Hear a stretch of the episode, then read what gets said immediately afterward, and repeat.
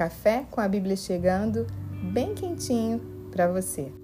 Eu sou Mariane Issa e hoje o tema da nossa mensagem é: As suas orações são poderosas.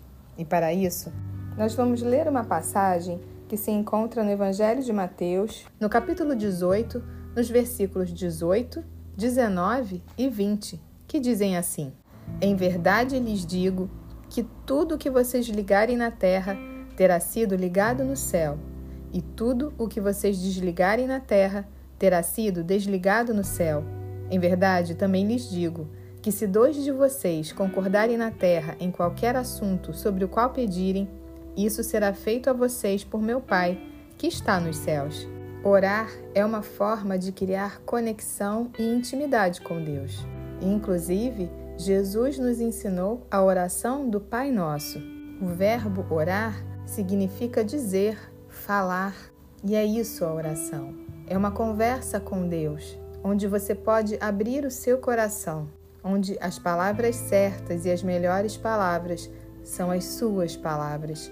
São as palavras que saem do seu coração e vão direto para o coração de Deus. Uma das formas que temos de orar como Jesus também nos ensinou, é entrando no nosso quarto, fechando a porta e orando a nosso Pai em secreto, e assim ele nos recompensará. E Jesus continua nos ensinando que não devemos fazer vãs repetições, porque não é pelo muito falar que seremos ouvidos, porque a verdade é que Deus, o nosso Pai, sabe aquilo que temos necessidade antes mesmo que lhe peçamos.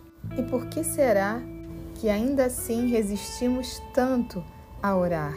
Por que será que ainda é tão difícil pararmos o que estamos fazendo para dedicarmos um momento, partes do nosso dia, a Deus? O próprio Jesus nos adverte que não é necessário repetir nada.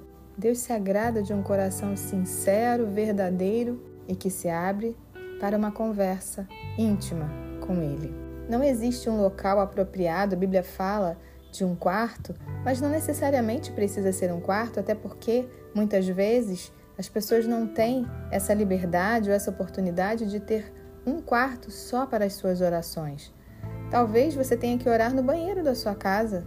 Pode ser que você tenha que orar no seu carro indo para o trabalho, mas o mais importante é ter um momento em que você possa se retirar para conseguir estar em sintonia com o Pai. A Bíblia diz que em vários momentos Jesus se retirava para orar, porque ele sabia da importância daquele momento, que aquela oração ou aquelas orações e aqueles momentos o fortaleciam para fazer a grande obra que ele precisava fazer.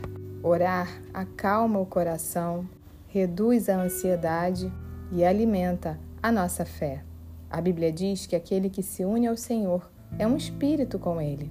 Os nossos ouvidos ficam mais atentos para ouvir e entender a voz de Deus.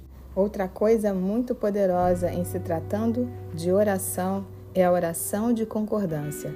A palavra concordar quer dizer ter a mesma opinião que outra pessoa, harmonizar, combinar, conciliar. Concordar vem do latim com mais cordes, que quer dizer unido pelo coração. Concordar, então, remete à harmonia entre corações, e a Bíblia diz que quando duas pessoas concordam na terra em qualquer assunto sobre o qual pedirem, isso será feito por Deus. E por que oramos tão pouco? Eu tenho um casal de amigos que são amigos mais chegados que irmãos. E eu tenho tido o privilégio de caminhar com eles e eu vejo como Deus tem atuado, tem movido os céus em favor da vida deles, da família deles, todas as vezes que eles oram juntos. Milagres acontecem, intervenções divinas, muitas vezes na última hora, aos 45 do segundo tempo. E eu sempre me pego perguntando a eles: e por que vocês não oram todos os dias? Porque se vocês vivem esses milagres orando algumas vezes juntos, por que não o fazem sempre? Mas a gente sempre tem mil e uma justificativas para não orar como deveríamos. E a gente acaba encontrando tempo para fazer tanta coisa inclusive para ficar no celular, nas redes sociais. Mas será que o tempo que ficamos com Deus é o mesmo tempo? A Bíblia diz: Se quiserdes e me ouvirdes, comereis o melhor dessa terra. E a Bíblia é recheada de tantas promessas. E na Epístola de Tiago está escrito: Vós não tendes porque não pedis, pedis e não recebeis, porque pedis mal, para esbanjardes em vossos prazeres. E o meu convite hoje para você é que você comece essa jornada de oração, para que a cada dia você tenha mais intimidade, mais comunhão e para que você possa desfrutar dessa vida maravilhosa que o Senhor presenteou a cada um de nós. E no Evangelho de João, no capítulo 14, nos versículos 13 e 14 diz: E tudo quanto pedirdes em meu nome, isso farei, a fim de que o Pai seja glorificado no Filho. Se me pedirdes alguma coisa em meu nome, eu o farei.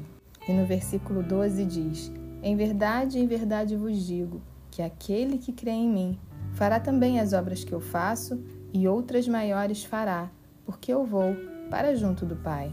Deus tem coisas grandiosas para a sua vida, por isso que você possa desfrutar ao máximo dessa intimidade, dessa presença e da graça de poder viver e fazer obras maiores do que o Pai porque foi para isso que ele te criou.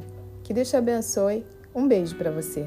E eu quero aproveitar para te dizer que escrevi um e-book, um devocional de 30 capítulos para te auxiliar em seus momentos de oração. Cada capítulo tem um tema, um versículo e um texto falando a respeito dele.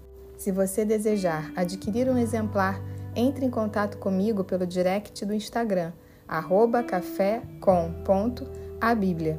Adquira o seu exemplar e, quem sabe, presenteie alguém que ainda não conhece a Jesus. Que Deus te abençoe. Um beijo para você.